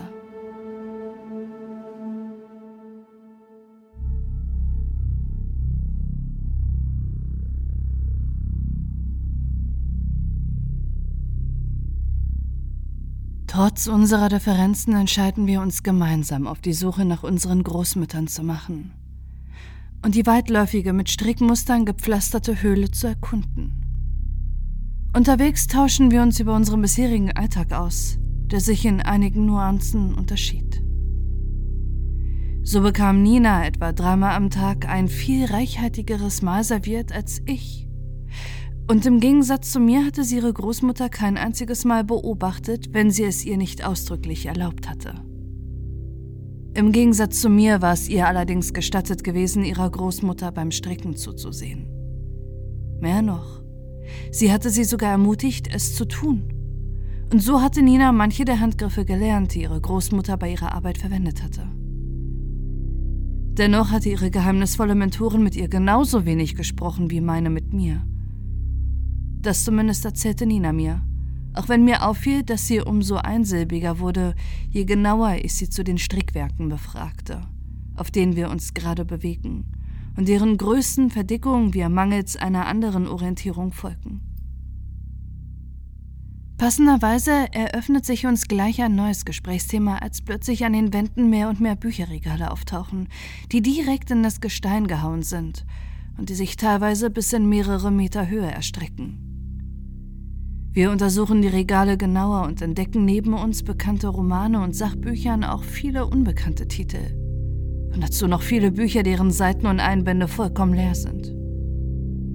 Weder sie noch ich haben die geringste Ahnung, was diese gut geführten Regale hier so weit unterhalb der Erde machen, wer sie dorthin gestellt hat und welchem Zweck sie dienen. Aber dafür geraten wir schnell ins Plaudern. Und als wir uns über die vielen Geschichten unterhalten, mit denen wir unseren Tagen Leben eingehaucht haben, blüht sie regelrecht auf. Dabei stellen wir fest, dass wir beinahe dieselben Lieblingsgeschichten und Charaktere haben. Und als ich mich sogar dazu hinreißen lasse, meine Stimme zu verstellen und ganze Monologe zum Besten zu geben, um die bedrohliche, beklemmende Atmosphäre zu vertreiben, fängt sie an zu lachen und versucht sich gleich selbst daran. Sie macht das so gut. Besser sogar als ich selbst wenn es ihr nicht so gut gelingt, dabei ernst zu bleiben. Schade, dass wir uns nicht früher kennengelernt haben, sagt sie, und als ich diese Worte höre, schlägt mein Herz etwas schneller. Für einen Moment spüre ich etwas, von dem ich mich frage, ob es vielleicht Liebe sein könnte, so wie sie immer in den Büchern beschrieben wird, oder wenigstens so etwas wie Verliebtheit oder Schwärmerei. Es ist nie zu spät, sage ich betont lässig und streichle ihr sanft über ihren Arm. Sofort weicht sie zurück und die Leichtigkeit zwischen uns ist wie weggeblasen. Tut mir leid, das hätte ich nicht tun sollen, sage ich enttäuscht und peinlich berührt. Schon okay. Es ist nur, weil ich dir nicht gefalle. Entfährt es mir. Auch wenn selbst mir bewusst ist, dass mein Verhalten viel zu forsch war. Wirklich, nein, ich. Ich weiß nicht genau, wie wie Männer aussehen sollten. Es ist nur ungewohnt. Lass uns einfach weitergehen. Sie spricht diese Worte versöhnlich. Doch mein Selbstbewusstsein sinkt nun endgültig in sich zusammen. Und aus unserer ungezwungenen Plauderei wird ein zähes, peinliches Schweigen, durch das sich die lauernde, drückende, bedrohliche Stille um noch, noch besser Gehör verschafft. Ich hätte es inzwischen längst nicht mehr für eine gute Idee, hier hinabgestiegen zu sein – und spiele ernsthaft mit dem Gedanken zurückzulaufen, das Seil hinaufzuklettern und zu fliehen. Scheiß auf Großmutter, denke ich mir in einer ungewohnt rebellischen Attitüde. Zunächst ist es Ninas trotz allem verlockende Gegenwart, die mich davon abhält, dieses Vorhaben in die Tat umzusetzen. Als ich mich jedoch gerade dazu durchgerungen habe, es dennoch zu wagen, macht ein vollkommen faszinierender Anblick meine Pläne zunichte. Davon ist Licht, Tageslicht, spreche ich das Offensichtliche aus und beziehe mich auf den Eingang zu einer kleineren Höhle, in dem die verschiedenen Strickmuster zu einem einzigen dichten Geflecht zusammenlaufen und aus dem nicht nur heller, freundlicher Sonnenschein hervorstrahlt, sondern auch sattes grünes Gras zu erkennen ist. Ja, ich glaube, du hast recht. Aber hier unten? Wie soll das möglich sein? Finden wir es heraus, sage ich, da mich trotz seiner nicht zu leugnenden Angst auch eine heftige Neugier packt. Vorsichtig bewegen wir uns auf die Tageslichthöhle zu. Immer in Erwartung dabei aufgehalten zu werden oder sonst eine böse Überraschung zu erleben. Seien es erzürnte, unmenschliche Großmütter oder noch unbekannte Bedrohungen und Gefahren. Doch als wir das weiche Gras betreten und den warmen Sonnenschein auf unserer Haut spüren, der von einer gewöhnlichen, in einen blauen Himmel eingebetteten Sonne zu uns hinunterscheint, können wir nicht Schreckliches entdecken. Alles, was wir dort sehen, ist eine mit Butterblumen übersäte Wiese, in deren Boden Dutzende von reich verzierten Schwertern stecken, sowie charismatische, aber sehr menschlich wirkende Frauen unterschiedlichen Alters und in schwarz-weiß karierten Kleidern. Die Frauen sitzen nebeneinander auf kleinen knorrigen Hockern und verknüpfen die unzähligen Muster, die in die Höhle hineinlaufen, zu einem noch größeren und vielschichtigeren Muster, welches, kaum da es ihre Hände verlässt, wie von Zauberhand emporsteigt und sich wie die Bohnenranke aus dem Märchen in den Weiten des Himmels verliert. Willkommen, begrüßt uns die erste junge Frau, deren blondes Haar zu komplizierten Zöpfen geknotet ist, hell und freundlich. Im Reich? Fährt eine dunkelhaarige Frau mittleren Alters mit schwarzgrauer melierter Lockenpracht und neutraler Stimme fort. Des Morgens endet die dritte, älteste streng, die nur ein wenig jünger aussieht als Großmutter und deren weißen dünne Haare offen über ihre Schultern fallen. Das zersprungene Orakel, flüstert Nina mit blassem Gesicht. Was meinst du? frage ich verwirrt und betrachte die drei Frauen, hinter deren Rücken sich ein schwerer schwarzer Webvorhang befindet, mit Misstrauen. Ihre Augen scheinen direkt in mich hineinzusehen, und je länger sie mich betrachten, desto unsicherer bin ich mir, ob dieser Blick ein freundlicher ist. Aus der Geschichte, erklärt Nina. Das Orakel hat Ilja und ihrer Mutter dabei geholfen, Prinz Ronno zu finden und aus seinem Versteck zu locken. Großmutter hat sie etwas anderes beschrieben und sie lebten auch nicht im Untergrund, sondern im Raum zwischen den Buchstaben, aber trotzdem passt es irgendwie. Seid gegrüßt, antwortet sie den drei Frauen laut. Was habt ihr zu geben? Eine Richtung, beginnt die Junge. Einen Weg, sagt die Mittelalter. Ein Ende, schließt die Älteste. Ich bemerke, wie sich der Vorhang bewegt, so als fege ein Wind durch die Lichtung, und für einen Moment glaube ich, irgendein Schemen dahinter zu erkennen. Bevor ich mir jedoch darüber Gedanken machen kann, blitzt eine sengend heiße Wut in mir auf, die sich in all den Jahren in mir aufgestaut hat. Was soll das alles bedeuten? Hört auf, so in Rätseln zu sprechen. Ich will antworten. Wo ist Großmutter? Warum wurde sie ersetzt? Was macht ihr hier unten? Warum wurden wir unser Leben lang gefangen gehalten? Was hat es mit dieser Geschichte auf sich? Redet endlich!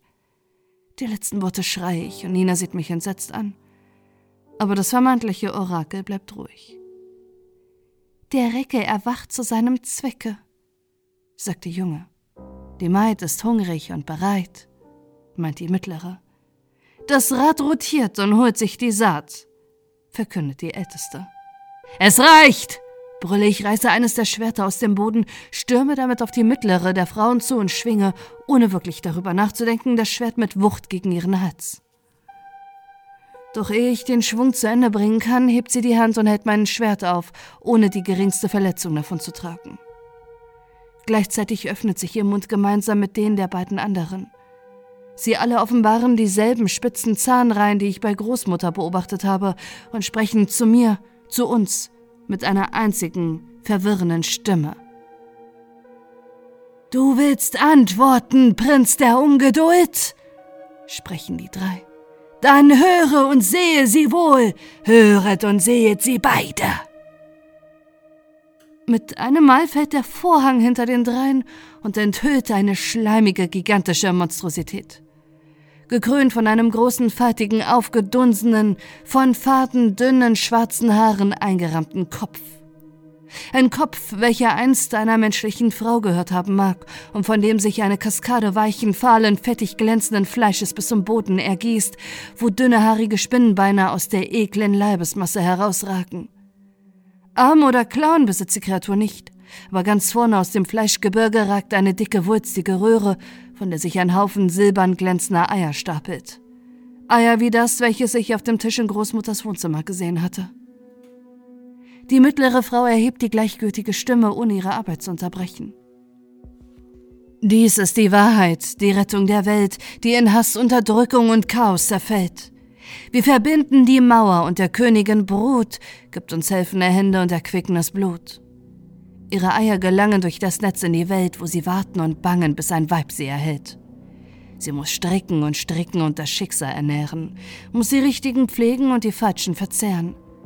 Während wir fleißig knüpfen und der Schoß stets gebärt, neue Großmütter schlüpfen und der Zeitlauf fortfährt, haben Dichter Ideen und Autoren Gewicht, dass der Herrscher im Sinn ihrer Sagen wohl spricht, dass das Leid bleibt in Grenzen und der Schrecken gezähmt, dass der Kleinste beflügelt und der Größte gelähmt, dafür schlüpfen die Boten aus dem fruchtbaren Schoß, dafür leidet sie Schmerzen und erduldet ihr Los. Doch ihr Leib ist nun müde und ihr Schicksal erfüllt, schon bald keine Frucht aus dem Schoße mehr quillt. Die Prinzessin muss fressen, und der Prinz zahlt den Preis.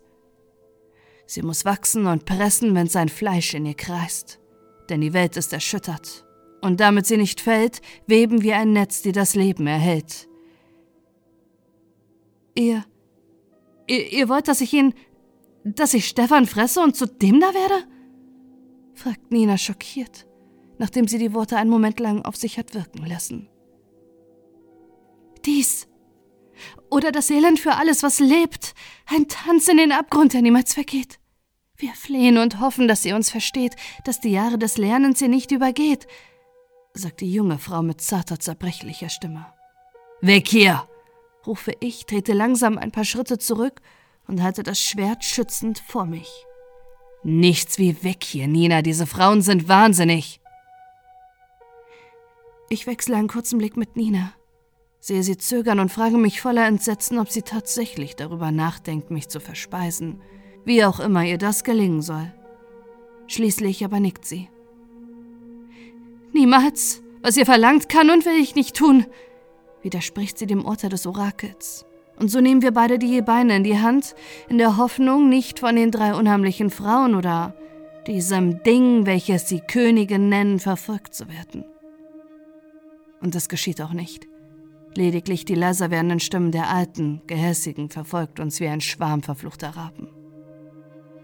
Das Muster wird zerfasern, die Hoffnung wird vergehen, ein jedes Ding wird fallen ins teuflische Extrem. Die Zukunft wird zersplittern und in der Scheibenkreis zerschneiden alle Pfade, zerbrechen jeden Geist. Na und? Dann ist es eben so, denke ich zynisch, und kann auch immer nicht glauben, dass dies der Grund die Essenz meiner jahrelangen Isolation und Angst sein soll. Futter zu werden. Ein Opfer. Ein braves Lamm, das zum Wohle der Menschheit geschlachtet werden soll. Falls es überhaupt zum Wohle der Menschheit geschieht. Fast alles, was ich über die Welt dort draußen weiß, habe ich aus Büchern, von denen viele sehr alt waren. Viele davon sind natürlich reine Fiktion, aber andere besitzen einen historischen Bezug. Und so weiß ich, dass es Armut in der Welt gab und gibt. Ungerechtigkeit, Tyrannen, Morde, Psychopathen, Verrat, Geisteskrankheiten, Selbstmorde, Angst, schwärzeste Trauer. Wenn diese Frauen tatsächlich ein Netz weben, um die Welt im Gleichgewicht zu halten, machen sie einen verdammt beschissenen Job. Wohin jetzt? höre ich Nina fragen, während wir die unselige Höhle hinter uns zurücklassen. Zurück zur Oberfläche und dann hinaus in die weite Welt, sage ich entschlossen. Dort kann es nicht schlimmer sein als hier. Was ist mit unseren Großmüttern? Scheiß auf sie! Scheiß auf sie und dieses unselige Orakel. Es sind Monster, Ungeheuer, die uns ausnutzen und manipulieren. Sollen sie hier unten verrotten. Aber was, wenn sie recht haben? Was, wenn die Welt zum Albtraum wird, wenn wir unser Schicksal nicht annehmen? Bist du eine Kannibalin? Willst du mich töten und zerfetzen? Hast du Lust auf mein Fleisch? Nein, natürlich nicht. Ich meine, ich, ich. Aber trotzdem, das Muster könnte sich wirklich auflösen, so wie Sie gesagt haben. Es könnte zerfasern und dann. Ich kann nicht glauben, was ich da höre. Das Muster? Giftig mit zornesrotem Gesicht. Weißt du, was ich mit deinem tollen Muster mache? Nein! schreit Nina, die mein Vorhaben erahnt, noch bevor ich es in die Tat umsetze. Doch sie kann mich nicht aufhalten. Getrieben von einem mächtigen Wutimpuls hebe ich mit dem Schwert auf einen der dickeren Stränge des Musters ein und lege meine gesamte Kraft in den Hieb. Der Strang zerreißt und hellblaues Blut quillt daraus hervor, während sich die beiden losen Enden in dünne weiße Fetten auflösen, die wie abgebrannte Kerzendochte zu Boden sinken. Die Auswirkungen des Hiebs setzen sich in einem Umkreis von einigen Metern fort und lassen das dort geknüpfte Muster verdorren, bevor der Effekt schließlich abebbt. Ein kurzes, schwaches Erdbeben fegt daraufhin durch die gesamte Höhle, lässt einige Bücher aus den Regalen fallen und etwas Staub von der Decke rieseln, bevor es sich zu einem steten, kaum wahrnehmbaren Vibrieren abschwächt. Du Wahnsinniger! Warum hast du das getan? fragt Nina mit zitternden, bebenden Lippen. Äh, ich weiß es nicht. Aber es hat gut getan, fast als würde ich Fesseln zerschlagen, die meine Hände seit Jahrtausenden binden.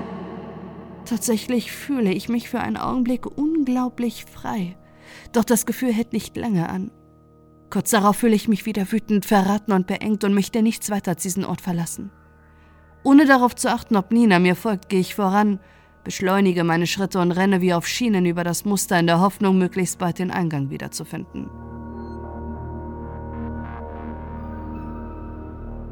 Nach einer Weile bemerke ich, dass Nina nun doch zu mir aufzuschließen versucht und plötzlich macht mir diese Tatsache Angst. Er treibt mich dazu, noch schneller zu laufen, um zu verhindern, dass sie mir zu nahe kommt. Als sie dann dennoch wieder mein peripheres Blickfeld betritt, wird diese Angst noch stärker.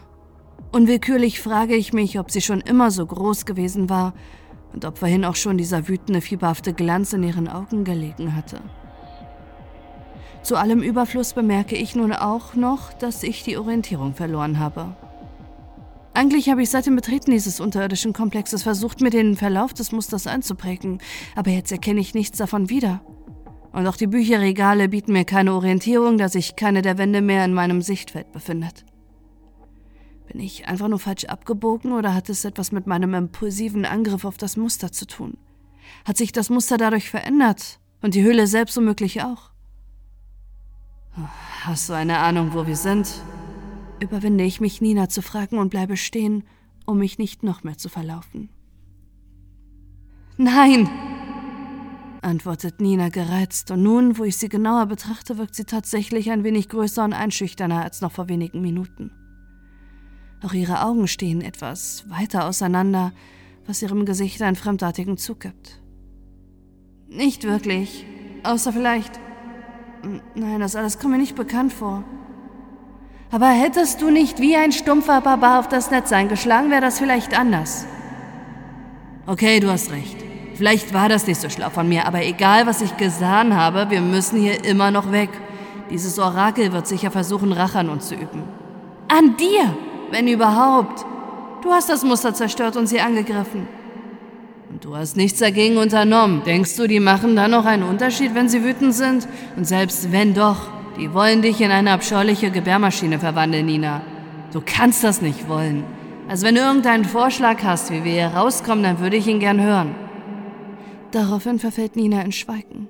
Und mit jeder Sekunde, in der sie schweigt, werde ich nervöser.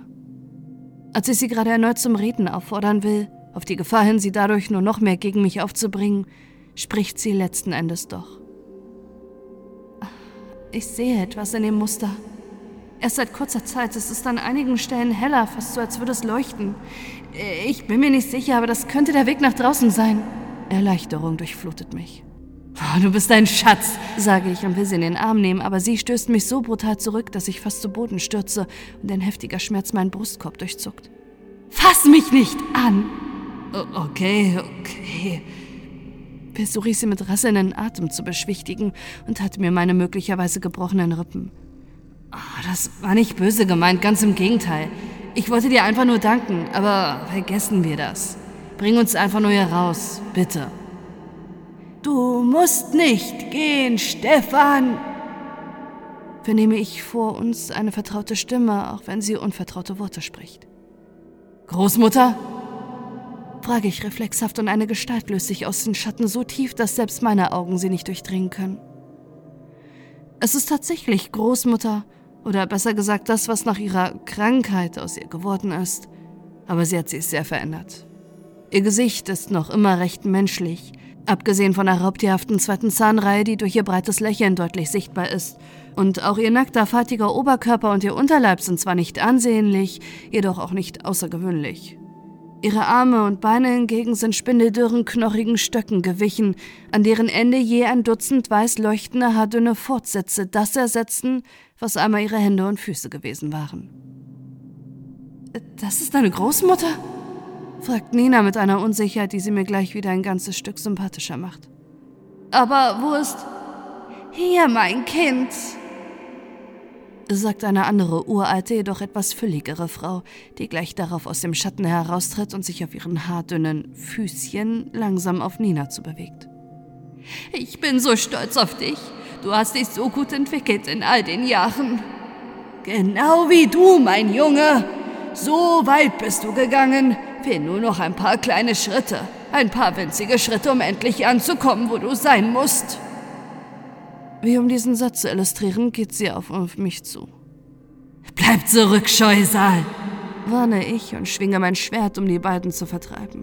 Doch die Kreatur, unter deren Obhut ich mein halbes Leben verbracht habe, denkt gar nicht daran, sondern läuft ungerührt weiter, wodurch sie geradezu in meinen Hieb hineinläuft, sodass die Klinge einen Schnitt in ihrer weichen, faltigen Haut hinterlässt.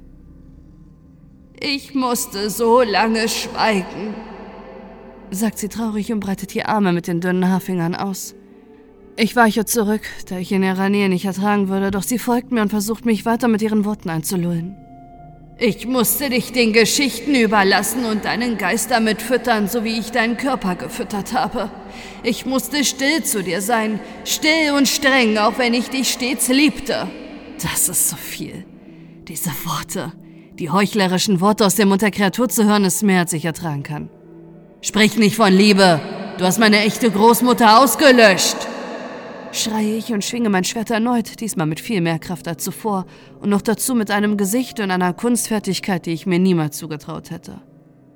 Die verzierte Klinge zerbricht ihre dünnen Beine, trennt ihre Ärmchen ab und schlitzt sie schließlich vom Kopf bis ihrem Unterleib auf, bevor sie als hässlicher, gespaltener Kadaver auf dem Boden sinkt. Doch ich höre nicht auf, spüre, dass mein roter Hunger noch nicht gestillt ist und stürze mich gleich auf die andere mir unbekannte alte Frau, die gerade in gleicher Weise auf Nina einredet. Ein paar entschlossene Hiebe später sinkt auch sie zu Boden und ein grimmiger Triumph ergreift von mir Besitz. Mit einem finsteren Lächeln spucke ich auf die beiden toten Frauen. Doch das Lächeln vergeht in mir sofort, als die beiden zerfetzten, deformierten Körper in eine Kaskade aus hunderten winzigen, krabbelnden, weiß leuchtenden Leibern explodieren. So gut es geht, schirme ich mein Gesicht mit den Armen ab Dennoch spüre ich Dutzende kurzer Berührungen und sehe kleine Körper unglaublich schnell um mich herumwuseln, auf die ich verzweifelt und vergebens einschlage, während ich mich durch tänzelnde und hüpfende Bewegungen aus ihrer Reichweite katapultiere. Schließlich sind die Geschöpfe verschwunden, und es fällt mir schwer zu bestimmen, ob sie sich in den Weiten der Höhle versteckt oder sich buchstäblich in Luft aufgelöst haben.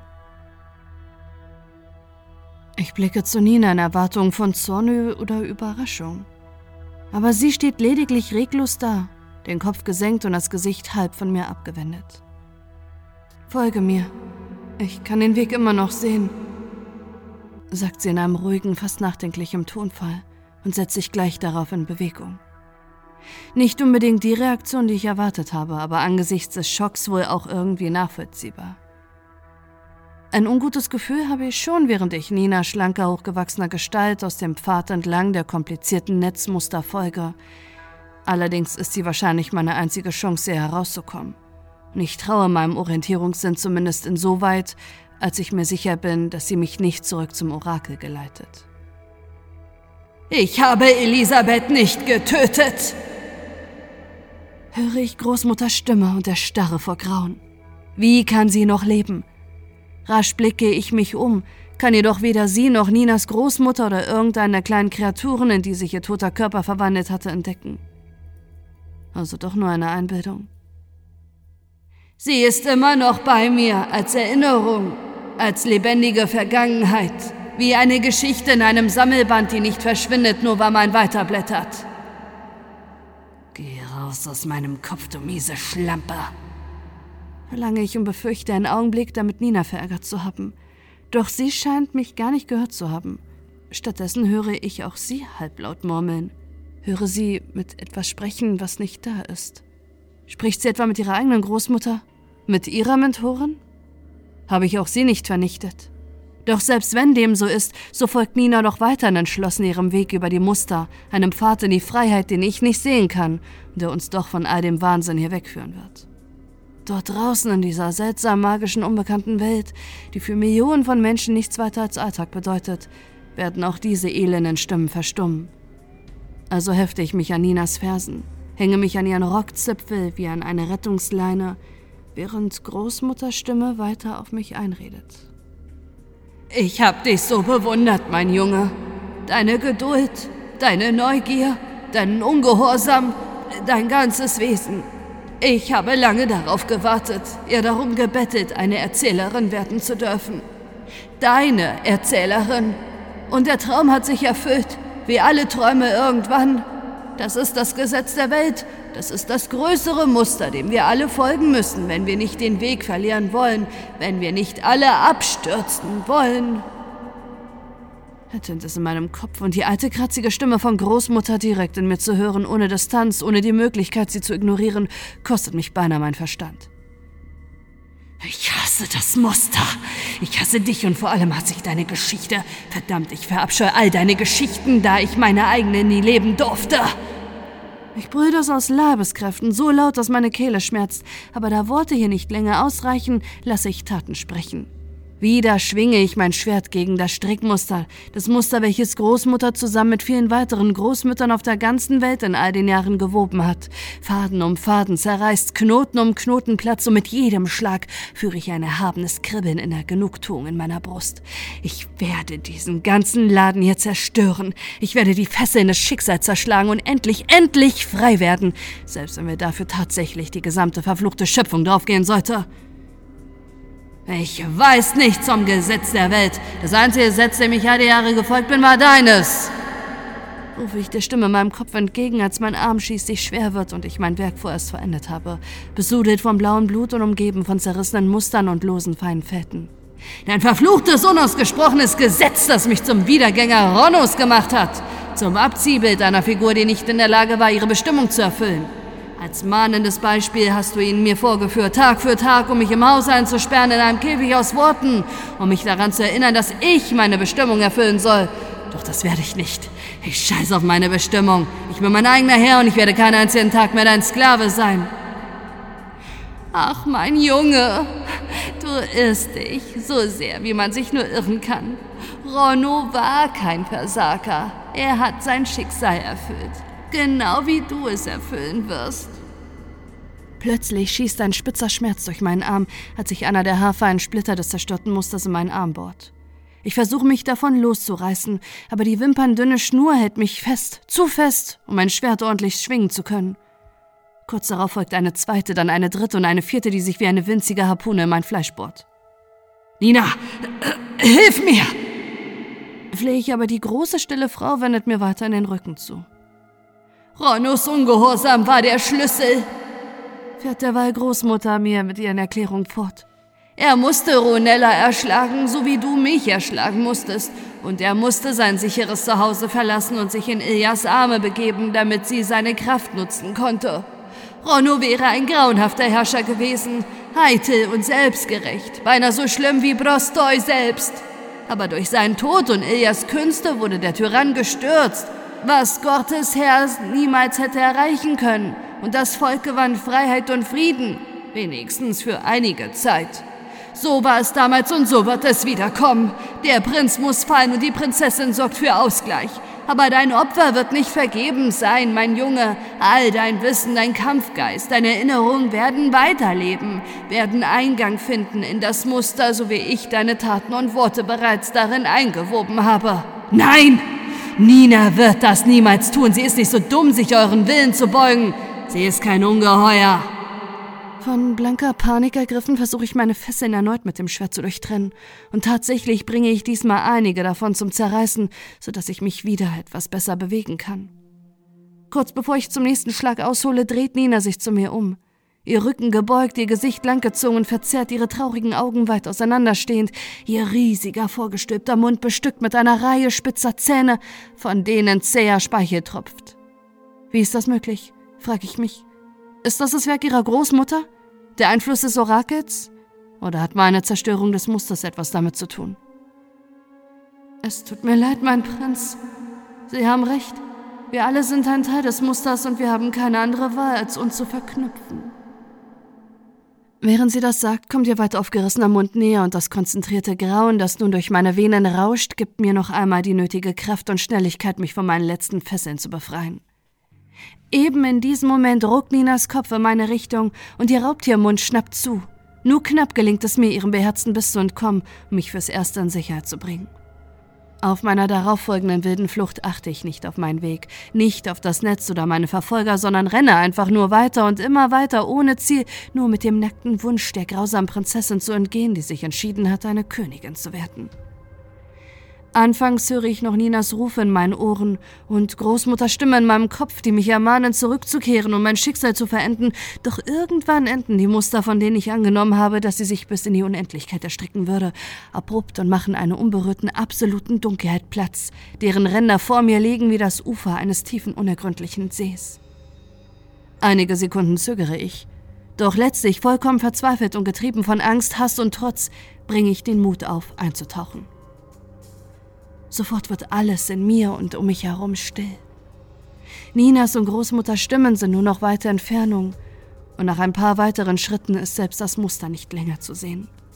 Wandernd durch ein Meer aus Schatten und Schwärze, welches selbst meine der Finsternis angepassten Augen nicht durchdringen können, verspüre ich für einen kurzen Moment Erleichterung, Frieden und Sicherheit.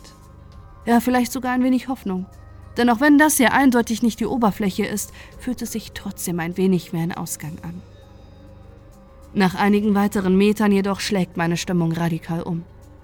Plötzlich wird mir kalt. Eiskalt. Und obwohl mir bewusst ist, dass es nur immer fest auf dem Boden stehe, habe ich dennoch das Gefühl zu fallen. Endlos und immer schneller. Dennoch gehe ich noch einmal weiter, einige langsame, stolpernde Schritte, während dort in der Ferne ein schwaches silbernes Licht aufblitzt. Etwas treibt mich darauf zu. Ein ursprüngliches, tiefes Verlangen, aber zugleich habe ich das Gefühl, wie durch Sirup zu laufen. Durch kalten, giftigen Sirup. Meine Muskeln schmerzen, meine Lungen schreien und meine Seele brennt wie wundes Fleisch. Nach einem letzten Satz unendlich mühsamen Schritt bleibe ich stehen, während das winzige Licht vor meinen Augen einfach erlischt, als wäre es nie da gewesen. Ich lasse mein Schwert fallen, welches fast lautlos auf dem Boden aufschlägt. Zitternd und seelisch entblößt stehe ich in der Leere und fühle, wie alle Ängste, die ich je gekannt oder auch nur für denkbar gehalten habe, gleichzeitig nach meinem Herzen greifen, es durchdringen, foltern und zerquetschen. Ich weine, schreie und fürchte mich, fürchte mich jämmerlich, ohne auch nur zu ahnen, wovor. Was ist das? weine ich zitternd und erschüttert in die Leere, während ich kraftlos auf dem Boden kauere.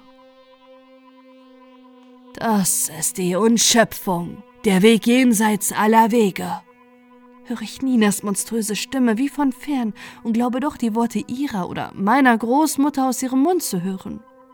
Das ist der einzige Ort für jene, die dem Muster nicht dienen wollen. Ich will nicht hier sein, bettle ich Nina an, jene Prinzessin, jene künftige Königin, die mein Fleisch, meine Seele begehrt. Dann kehre zurück. Es ist nie zu spät, antwortet sie sanft, lockend, endgültig.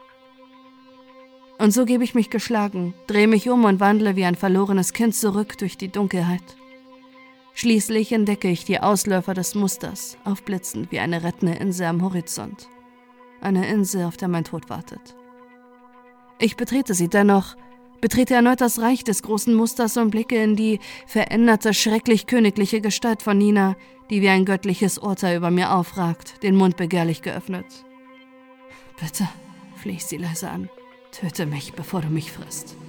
Leider geht das nicht, antwortet die künftige Königin. Dein Leben muss in das Muster eingehen, alles davon. Und Leben bedeutet zuallererst Leiden. Mit diesen Worten gräbt sie ihre Zähne in mein Fleisch und mein Opfer beginnt.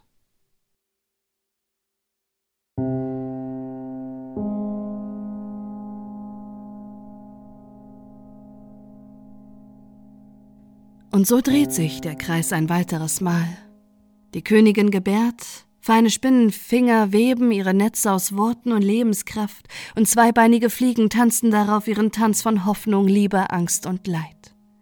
Nicht wissend, dass der Ausgang, dass die wahre Freiheit so nah, so lächerlich nah liegt.